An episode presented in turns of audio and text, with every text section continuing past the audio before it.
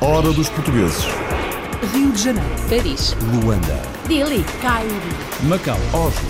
Kiev, Buenos Aires, Toronto. Nova York. Berlim. Delhi, na Índia, tem cada vez mais estudantes de português. Eu sou um estudante de português na Universidade de Delhi. Tenho 19 anos. Estou a fazer português porque na Índia eh, há muitas eh, empresas que oferecem trabalhos para as pessoas que sabem eh, português. Mais oportunidades de trabalho para quem sabe português na Índia. Na Venezuela, as mulheres portuguesas decidiram impor-se numa sociedade em que os homens dominam. tirar mais aquele papel de que a mulher é a mulher da cozinha, sem menosprezar a quem está na cozinha, porque eu também gosto muito de cozinhar, mas que também temos capacidade para estar à frente de um movimento associativo. E assim nasceu a Associação da Mulher Migrante Luso-Venezuelana.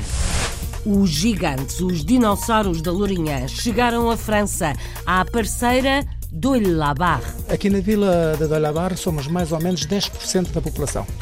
Sabendo que temos 25 mil, estamos a falar mais ou menos 2.500 portugueses aqui Doi. Da Lourinhã, sim, há alguns da Lourinhã, há uma percentagem de amigos e família mesmo. A minha família está, concretamente está aqui na, na zona de Doi. Uma vila geminada com Portugal e cheia de portugueses. No Canadá, um luso-descendente de terceira geração é considerado um prodígio do violino. Lembro-me muito bem ter tocado em eventos importantes da comunidade portuguesa de Montreal quando tinha 10, 11 e 12 anos. Estiveram sempre presentes para me apoiar. A cada passo da minha carreira. Para mim é muito importante, significa muito para mim. Acreditaram em mim e sinto-me parte da família. Sou português no meu nome e também nas minhas raízes. Tenho orgulho nisso e é algo que fica para sempre. Orgulho nas raízes portuguesas. Do Reino Unido para a Europa, uma luso-britânica apresenta o primeiro disco. My mind is full O primeiro álbum que gravou com financiamento que angariou na internet já mereceu a Nessie Gomes um prémio de melhor artista feminina independente britânica. e quer vir apresentar o disco a Portugal. Outra portuguesa no Reino Unido, cabeleireira e manicure, vai à casa das clientes. O meu dia a dia é ir à casa das clientes, fazer cabelos, unhas, eh, depilações e é conduzir o dia inteiro e almoçar no carro e, e trabalhar o dia inteiro fora. Cabeleireira sem salão em Manchester, Califórnia. Pão português, pão bifanas e ambiente familiar. Eu gosto muito de ter aqui um ambiente para o pessoal poder se sentar cá, conversar e eles cheguem aqui e eles dizem mesmo isto é como se a gente estivesse nos Açores.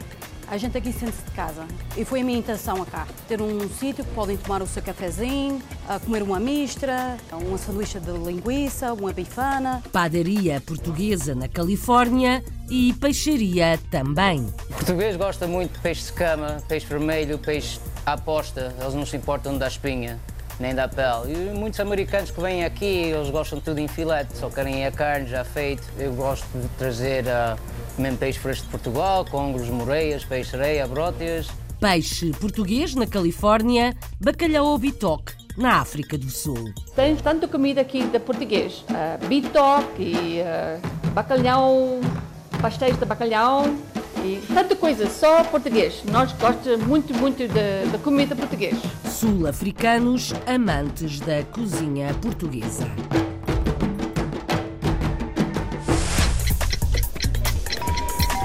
Last call for the 12 o'clock British Airways flight VA412 to Amsterdam. O ensino da língua portuguesa espalha-se pelo mundo e chega à capital da Índia, onde o interesse é cada vez maior. Os indianos reconhecem que saber português lhes abre portas no mercado de trabalho. Em Delhi, há aulas no Instituto Camões e na Universidade. A Nalini Elvin de Souza conta mais e apresenta uma professora que, numa universidade no estrangeiro, ganha o nome de leitora. Célia Mendes é leitora do Instituto Camões em Delhi e está na Índia há sete meses. Ensina não só na Universidade de Delhi, como também no Centro Cultural Português, que está situado na Embaixada. No Camões há cursos livres A1, A2 e B1. Na Universidade também há três níveis de português. As idades dos alunos variam. Aqui no centro há um bocadinho de tudo, como são cursos livres uh, que preparam, portanto, é uma formação extra para quem está à procura de trabalho, uh, portanto, em empresas e precisa daquele extra no currículo para dar um toque de diferença. Uh, os cursos portugueses trazem isso, portanto, eles permitem-nos permitem candidatar-se a empregos onde o português possa fazer a diferença. E portanto vem gente, vem gente não muito nova, mas a partir dos 20 até aos 30 é o que se vê mais aqui. Sim. Na universidade são mais novos. O meu nome é Sunit e eu sou um estudante de português na Universidade de Delhi e tenho 19 anos e também posso falar uh, uh, posso falar espanhol. Ele já fez uma licenciatura em espanhol Uh, e, portanto, alguém lhe disse que quem fala português, quem fala espanhol, se calhar aprende português com alguma facilidade, que é o caso. Uh, nem sempre é, mas no caso dele é. Uh, ele tem, é daquelas pessoas que têm aquele dom para as línguas. E, e sim, começou agora a aprender português e agora até já está a abrir um bocadinho a mente e a pensar, se calhar até preferia trabalhar com o português do que com o espanhol. agora, como eu sei que há muitas oportunidades nesta língua. Ah, então, ah, quero fazer ah, um emprego, um emprego na multinacionais ou quero quero fazer um emprego neste departamento. Estou a fazer português porque uh, há, uh, na Índia uh, há muitas empresas que oferecer eh, trabalhos para as pessoas que sabem uh, português. Por isso decidi uh, a fazer português.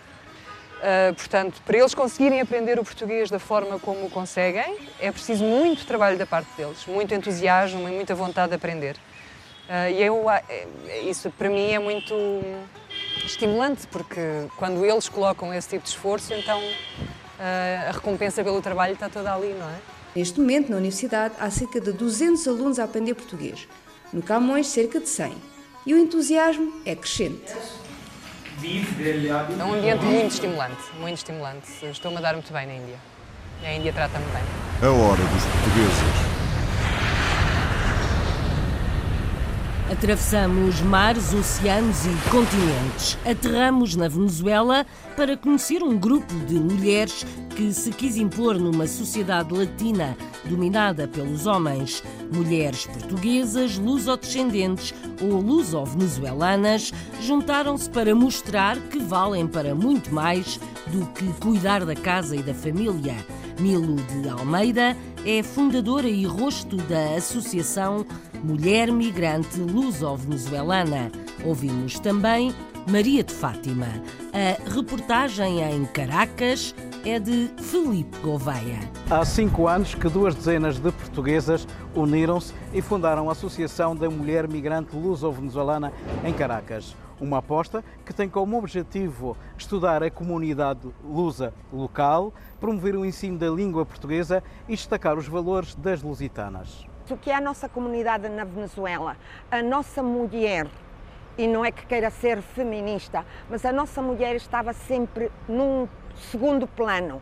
É o homem o líder associativo, é o homem presidente de um clube, é o homem presidente de uma associação e a mulher sempre atrás. Este movimento, que não é um movimento de beneficência, é uma associação de estudo da problemática da migração feminina. O nosso objetivo foi agrupar as mulheres e dizer que as mulheres também somos capazes de gerir associações, de gerir clubes, de ter formação associativa e de não estar sempre à sombra, verdade? Tirar mais aquele papel de que a mulher é a mulher da cozinha sem menosprezar a quem está na cozinha, porque eu também gosto muito de cozinhar, mas que também temos capacidade para estar à frente de um movimento associativo. Esta associação surgiu de um convite da ex-secretária de Estado das Comunidades Portuguesas, Manuela Aguiar, e além de Caracas, conta já com delegações regionais em Margarita, Falcón, Carabobo e Anzoátegui, que destacam o papel da mulher portuguesa e que têm realizado encontros e promovido cursos para centenas de jovens que veem na nossa língua uma oportunidade de progresso profissional. Apesar de que as mulheres hemos llevado a cabo outros roles aparte de ser esposas, apesar de as mulheres desempenharem outros papéis para além de serem esposas, entre os portugueses a mulher portuguesa está um pouco limitada. Estava sempre em casa. Quando tive a oportunidade de entrar nesta associação, decidi avançar e juntar-me a este grupo com o apoio do meu marido. Gosto muito porque tenho a possibilidade de dizer às mulheres que, mesmo sendo profissionais e mães, podem juntar-se a outras iniciativas como o movimento feminista. Feminista entre aspas, porque não é tão feminista como se possa pensar. Podem tomar também as iniciativas de um movimento feminista, entre comillas, porque realmente no es tan feminista como, como se puede pensar. Abrange não somente mulheres, apesar de que se chama Associação Mulher Migrante. São todos bem-vindos, de ambos sexos, nos nossos encontros, nas nossas palestras. Não tocamos temas religiosos, políticos, de diversidades sexuais, porque nós somos uma associação que abrange a todos por igual. Somos em contra dos movimentos xenofóbicos e o nosso objetivo é não fazer distinção nem de raças, nem de credos, eh, nem de ideologias políticas. Por isso, esses temas não se tocam nas nossas palestras para não ferir susceptibilidades. Milu de Almeida, das Mulheres Migrantes na Venezuela. Lourinhã é a capital dos dinossauros em Portugal e tem fama no mundo. Agora a Vila Gêmea Francesa tem uma exposição dos dinossauros portugueses. Em Doyle-Labar, a reportagem da Hora dos Portugueses encontrou Fernando Oliveira, autarca da Lourinhã, a colega francesa Muriel Scolin, o autarca português em Doyle, Alberto Pereira, a dirigente do Museu Português Lubélia Gonçalves e o maior especialista nacional em dinossauros, Otávio Mateus, professor, investigador, homem do terreno. Vamos ouvi-los a todos na reportagem de Carlos Pereira, em França. Deuil-la-Barre está a cerca de 20 km a norte de Paris, mas está também a 1810 km da Lourinhã. As duas localidades estão geminadas desde janeiro de 2016 e uma delegação da Lourinhã deslocou-se agora à França. O, o, acordo de geminação foi assinado o ano passado, em janeiro, eh, na presença do, do, quer do Presidente da Câmara da Lourinhã, Engenheiro João Duarte Carvalho, quer na presença da, da Senhora Presidente da Câmara de Alabar, eh, a Senhora Muriel. Eh, e, e, resulta de um trabalho, desde já, de conhecimento também já de algum tempo, de conterrâneos da Lourinhã, que estão aqui também em Dalabar, e que fomos, enfim, aproximando as duas comunidades, umas vezes lá, outras vezes cá, participámos em, em diferentes eventos. Efetivamente, temos em Deuil-la-Barre uma comunidade portuguesa importante. Aliás, no nosso Conselho Municipal temos um conselheiro português português. Aqui na Vila de Dolhabar somos mais ou menos 10% da população. Sabendo que temos 25 mil, estamos a falar mais ou menos 2.500 portugueses aqui em Dói. Da Lourinhã, sim, há alguns da Lourinhã, há uma percentagem de amigos e família mesmo. A minha família está, concretamente está aqui na, na zona de Dói. A Lourinhã é a capital dos dinossauros. Por isso, a Câmara Municipal e o Museu da Lourinhã trouxeram a Deuil-la-Barre uma exposição sobre dinossauros. Portanto, é uma mostra uh, de, das principais espécies que nós temos uh, na, da nossa região e que temos uh, também exposição no nosso museu e de alguma maneira hum, dá um pouco a noção de, de, toda a riqueza que nós temos na nossa zona, tentando explicar, como vê pelos painéis, como é que hum, eles puderam chegar até aqui agora, como é que se faz todo o processo de fossilização, por exemplo, como é que nós conseguimos chegar a eles, como é que trabalhamos trabalhamos para que depois os possamos ter em exposição. É um dos melhores sítios do mundo para estudarmos uh, dinossauros dessa idade. Alguns são conhecidos noutros locais, como os stegossauros, como o torvossauros, mas outros são espécies únicas, como o Lourinhanossauros, que tem o nome obviamente dedicado à Lourinhã, como o Lusotitã atalaensis, vem da, da, da aldeia de Atalaia, na Lourinhã, ou o Miragaia longicolum, que que vem da aldeia de Miragaia. A exposição espalha-se por três salas municipais. Uma das salas é esta, um anexo da Câmara Municipal, onde está a exposição propriamente dita. Outra é uma sala de projeção de filmes e de conferências.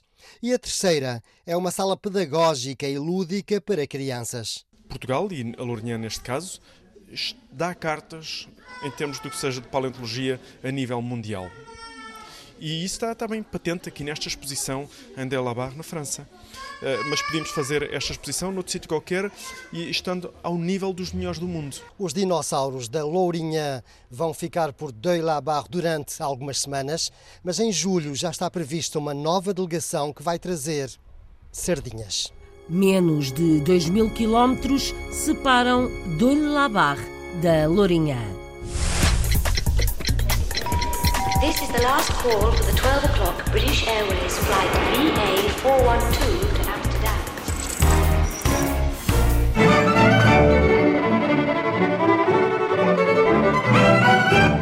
Este é o Stradivarius de Alexandre da Costa, considerado por muitos críticos um prodígio, um virtuoso do violino.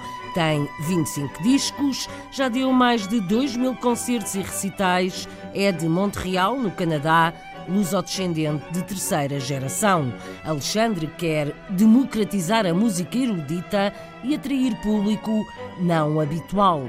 Stradivarius na Ópera é o nome do espetáculo que anda a percorrer o Canadá e que talvez chegue a Portugal.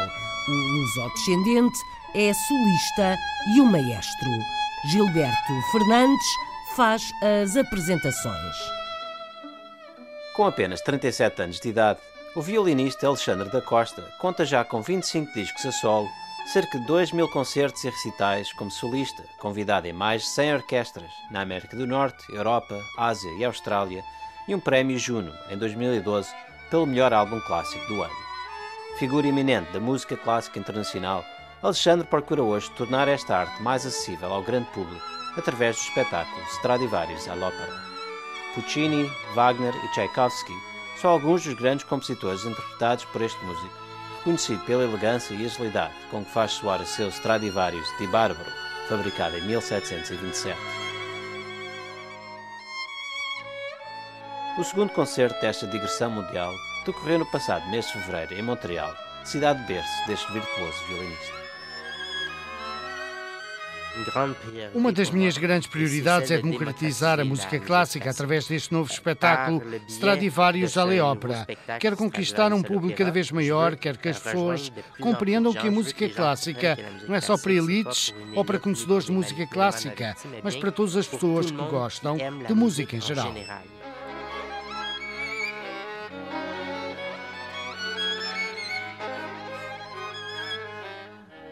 Um grande projeto como ça, c'est um projeto desta dimensão mede-se em anos. Toda a preparação. Fizemos um primeiro concerto na cidade de Quebec, depois em Montreal. Para chegarmos aqui foram precisos três anos. A seguir temos dezenas de datas pelo Canadá e depois queremos partir numa digressão internacional, Europa, Ásia e, claro, Portugal, mas por etapas. É preciso dar-se o tempo necessário para fazer um espetáculo de alto nível. É preciso tempo. A música é uma coisa, mas tudo o que o concerto implica, todo o conteúdo, é muito importante. Este espetáculo é uma mega produção. O tratamento de nosso espetáculo é realmente a grande déploiement. Criado no meio das artes, Alexandre escolheu o violino como instrumento de expressão artística, influenciado pela sua mãe, pintora e grande apreciadora de música clássica, e por um dos seus principais mentores e amigo de família, Yehudi Menuhin, considerado um dos maiores virtuosos do violino do século XX.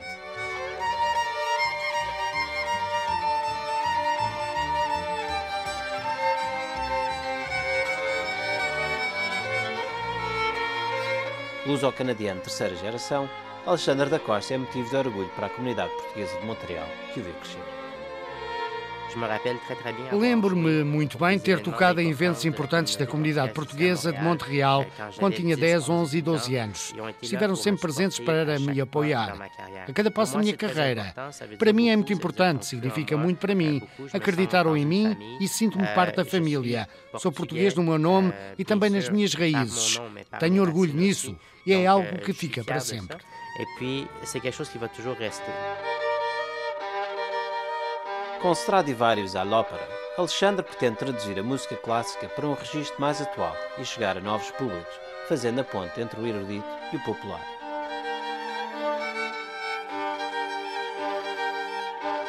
Jogos de luz, som amplificado, projeção multimédia e um repertório eclético são elementos-chave desta digressão. Tenho 37 anos e não me considero um jovem músico, mas certamente gostaria de ter uma certa juventude, uma certa frescura na minha abordagem. O violino de Alexandre da Costa, um Stradivarius do início do século XVIII. Vamos continuar a ouvir violinos antes de chegarmos a uma peixaria e a uma padaria, ambas portuguesas, na Califórnia. Para já, está na hora de apresentar Nessie Gomes. I've been here many times before. Don't know which road I must go. Assim que canta Nessie Gomes, que compõe as suas músicas. Toca guitarra e é acompanhada por mais cordas, violino, violoncelo e contrabaixo. Editou um disco há pouco e foi eleita a melhor artista feminina independente no Reino Unido, onde nasceu e vive. Filha de pais madeirenses, cresceu a ouvir fado e herdou alguma nostalgia e tristeza. Nessie anda a mostrar a sua música pela Europa. O agente Lino Hermes espera ansiosamente que a cantautora se apresente em Portugal. A reportagem é de Bruno Manteigas para a Hora dos Portugueses.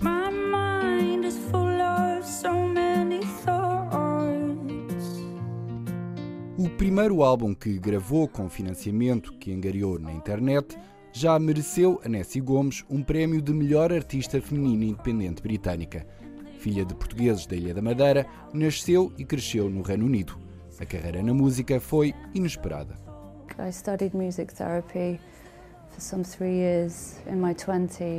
eu estudei terapia musical durante três anos, quando tinha os meus 20 anos. Nunca me considerei uma profissional, nem via a música como um emprego. Acho que foi uma viagem que assumiu o seu próprio rumo.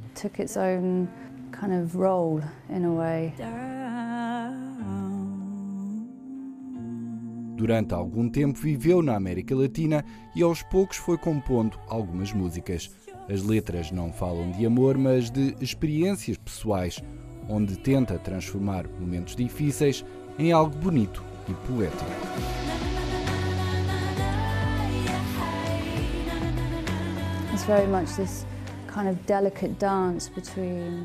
A minha música é como uma dança delicada entre a luz e a escuridão, entre os bons e os maus momentos. Uma interpretação de quem atravessou coisas difíceis na vida, o que de certa maneira sempre foi uma ferramenta para mim, porque a música permite-me encontrar uma forma de me expressar e comunicar algo mais profundo. And being able to communicate something deeper through the music.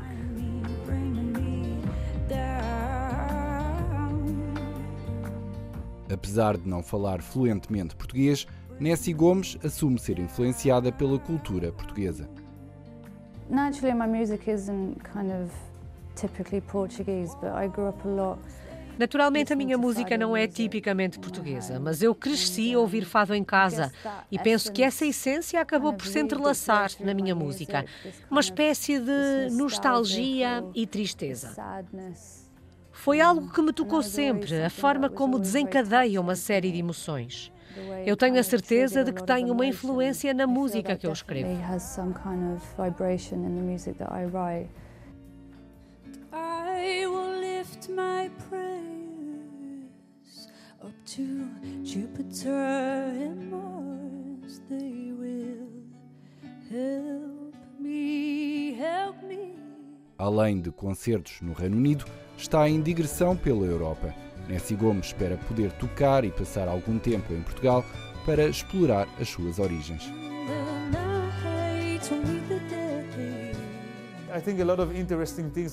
Penso que há coisas muito interessantes para acontecer à Nessie em Portugal.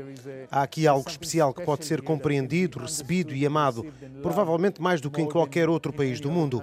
Por isso, estamos muito entusiasmados com a Nessie Portugal em 2017. Portugal Nessie em 2017.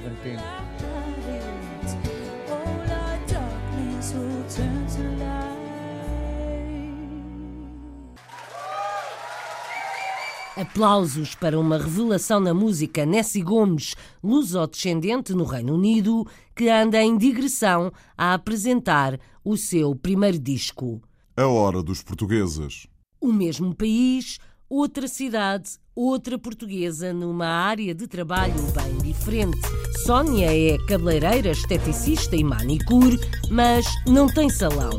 Vive em Manchester, no Reino Unido, e faz domicílios. Vai à casa dos clientes, como Helena e Galúcia.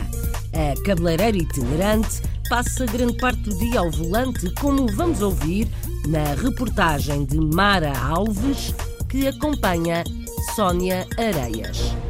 O meu dia a dia é ir à casa das clientes e, e fazer cabelos, unhas, eh, depilações. Também tenho algumas clientes que vão à minha casa uh, e é conduzir o dia inteiro e almoçar no carro e, e trabalhar o dia inteiro fora, de um lado para o outro. Sónia Areias é cabeleireira há 24 anos. Uma paixão que já ultrapassou fronteiras. A viver na cidade de Manchester, continua a fazer aquilo que mais gosta, mas apenas com uma diferença: não tem um salão. É ela quem se desloca à casa das clientes. Vamos nós, não é? Então, Helena, tudo bem? Tudo bem, Sónia.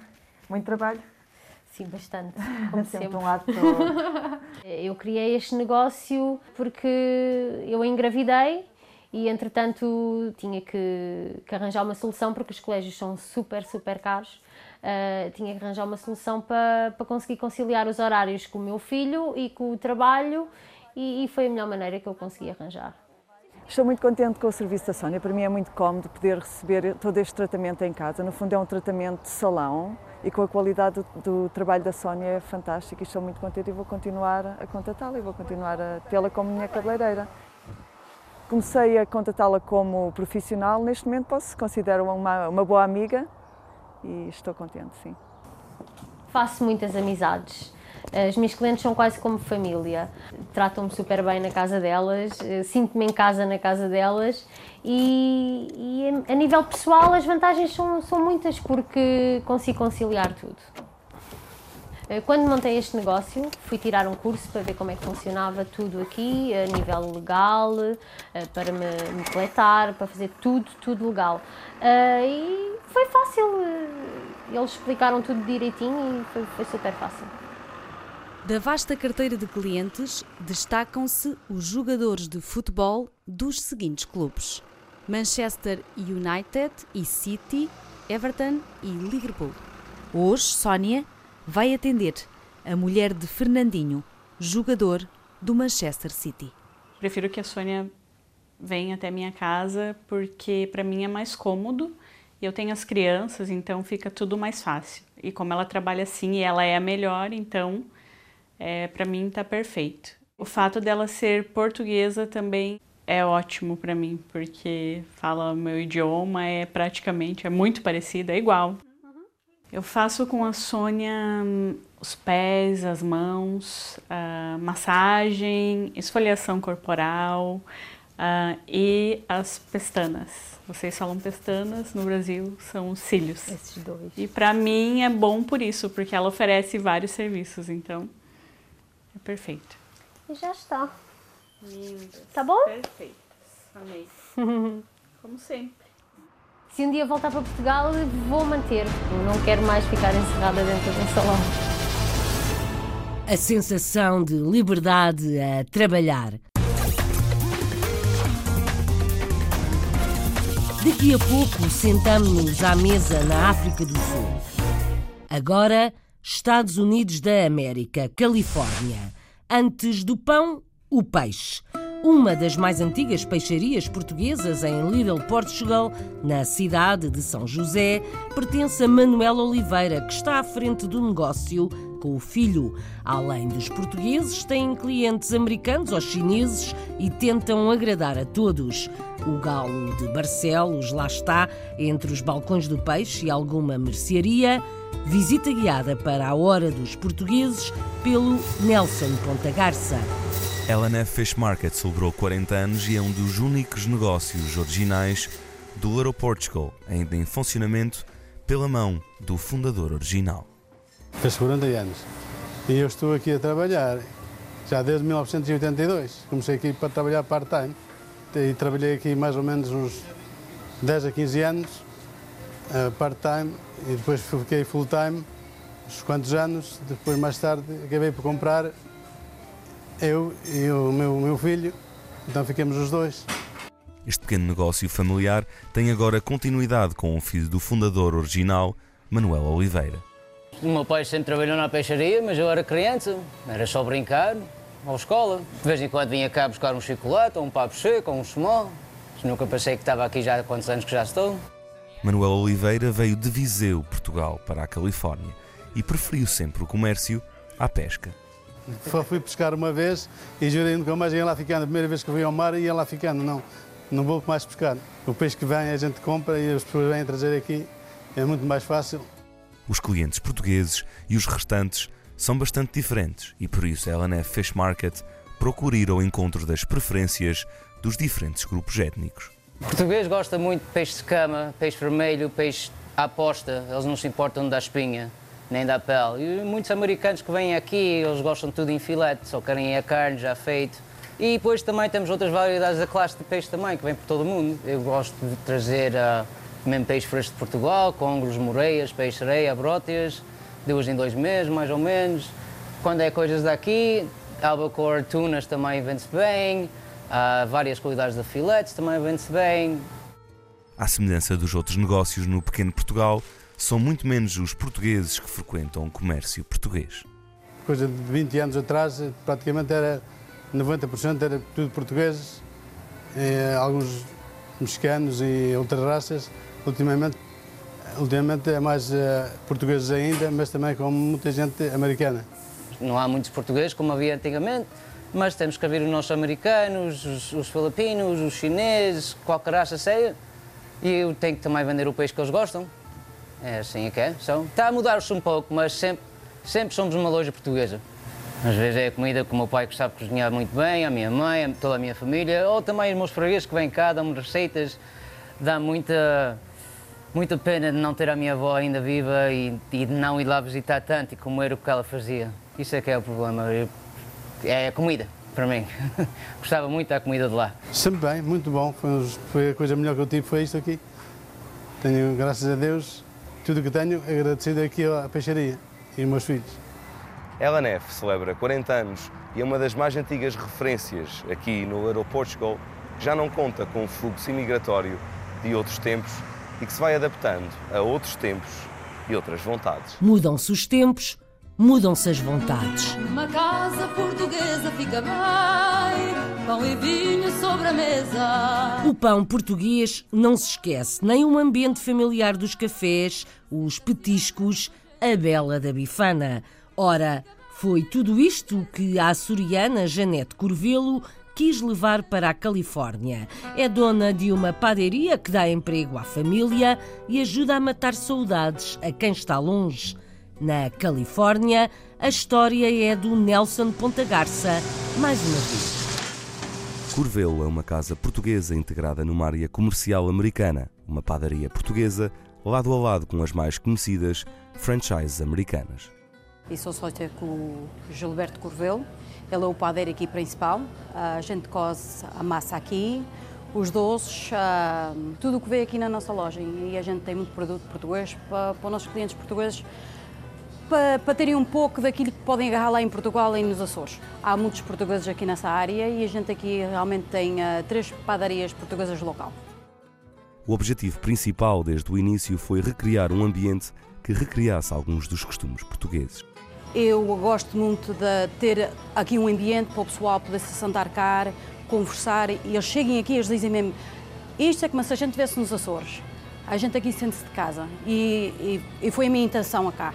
É ter um sítio que podem tomar o seu cafezinho, comer uma mistra, uma, uma sanduíche de linguiça, uma bifana. É coisas da cultura de, que a gente, nos Açores, cá que a gente vai, a gente pode agarrar. Toda a família se dedica a este negócio e os clientes, quando visitam, são recebidos nesse ambiente familiar. E o pessoal todo cá gosta e, uh, e todos gostam de vir cá, que eu sou como, como está a ver, falo muito, sou muito alegre. E eu aqui estou tendo quase sempre os meus clientes à frente e ele está sempre quase sempre na parte de trás a cozer, porque isto aqui é só família. Os meus filhos trabalham também cá.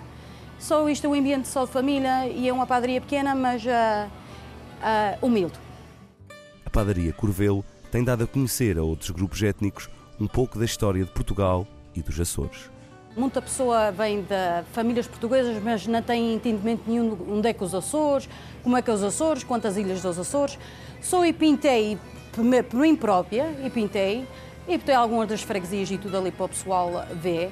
E já quem não, tem, não sabe, olha para a parede e diz: Ah, pá, aquilo ali é que é, é, que é as ilhas, oh, quantas ilhas? É nove ilhas, e cada ilha tem a sua cor. Um, um pouco da história. A pastelaria portuguesa tem sido muito bem aceito por outros grupos étnicos. Pessoas de muitas outras culturas vêm cá e dizem: Este papo seco é tal e qual como a gente na nossa cultura. É muito, é muito parecido. Só tem muita coisa que a gente, como português, a gente, a gente está acostumados, mas outras culturas também têm muitas coisas parecidas. É como eu digo, tudo é bem recebido, as portas abertas a todo o pessoal e, eh, e sempre com um sorriso e alegre. Perfeito, muito obrigado. Obrigado. Corvelos Portuguese Bakery, uma padaria portuguesa no centro comercial do Comendador Batista Vieira, a fazer as delícias dos residentes desta região há já mais de 5 anos. Seguimos para um restaurante sul-africano. Herança de um português que casou com uma sul-africana, as filhas mantêm o negócio e são fãs da comida lusa. Servem bacalhau ou bitoque e aprenderam com os pais muito da cultura portuguesa. Diana da Cruz, René Jackson e Maria da Cruz emocionam-se e contam o que fazem à reportagem de Viriato Barreto. A hora dos portugueses. Numa pequena quinta em Fairleeds, distrito de Benoni, uma localidade a cerca de 40 km de Joanesburgo, está situado o Padrinhos, um pequeno café-restaurante pertence da família Cruz. O falecido Ivaristos Cruz casou-se em Moçambique com a Dina, uma sul-africana que adquiriu a nacionalidade portuguesa e de quem teve três filhas e dois filhos. Quando eu casou com meu marido, ele não sabia falar inglês, só português. Eu não sabia falar português. Eu fui a Portugal muitas vezes visitar a família do meu marido, Pedro Serra de Estrela, e gostava muito. E um, ehm, depois, quando um, ehm, cresceu crianças, né? agora não é crianças, agora é mulheres, e pais e mais, e uh, eles gostam muito da comida portuguesa e nós fez comida portuguesa. Até fez um, chouriço em casa, matei porcos, uma vida portuguesa mesma, né? Tudo, tudo qualidade. Ela me ensinou, né? E foi Portugal e uh, eles disseram me ali, olha, faça arroz doce. Aqui nós não comemos arroz doce, que é esta coisa? Né? Mas depois eu aprendi e agora, quando vai a Portugal, sabes, o meu, o minha arroz doce é melhor do que aquelas de mulheres ali.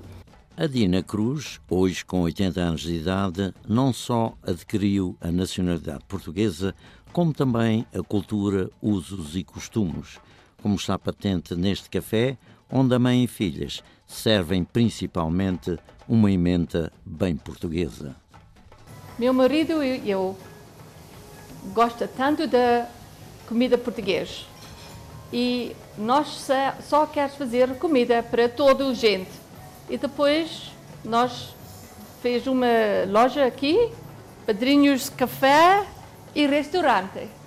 E um, tens uma comida africana do Sul, mas tens um, comi tanto comida aqui da português.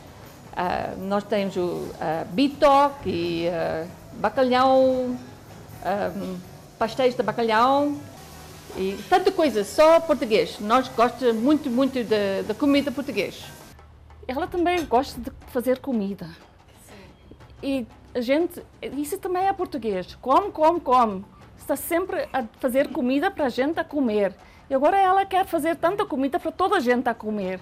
E, e um, tem ser português, por causa do meu pai. Eu gosto muito do português, por causa é, estou, está aqui no meu coração. E quando eu falo português, eu penso do meu pai. A história desta família é mais um exemplo do aumento de casamentos mistos entre portugueses e sul-africanos. A subida é tanto mais relevante quanto nos dias que correm os portugueses têm maior abertura para casar com uma pessoa de cultura diferente. Portugueses cheios de mundo e de ideias novas.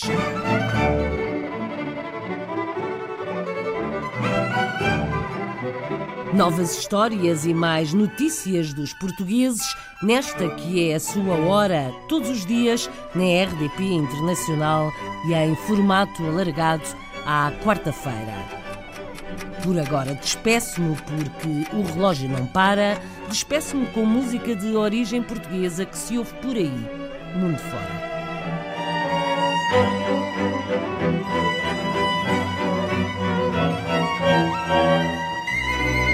A hora dos portugueses.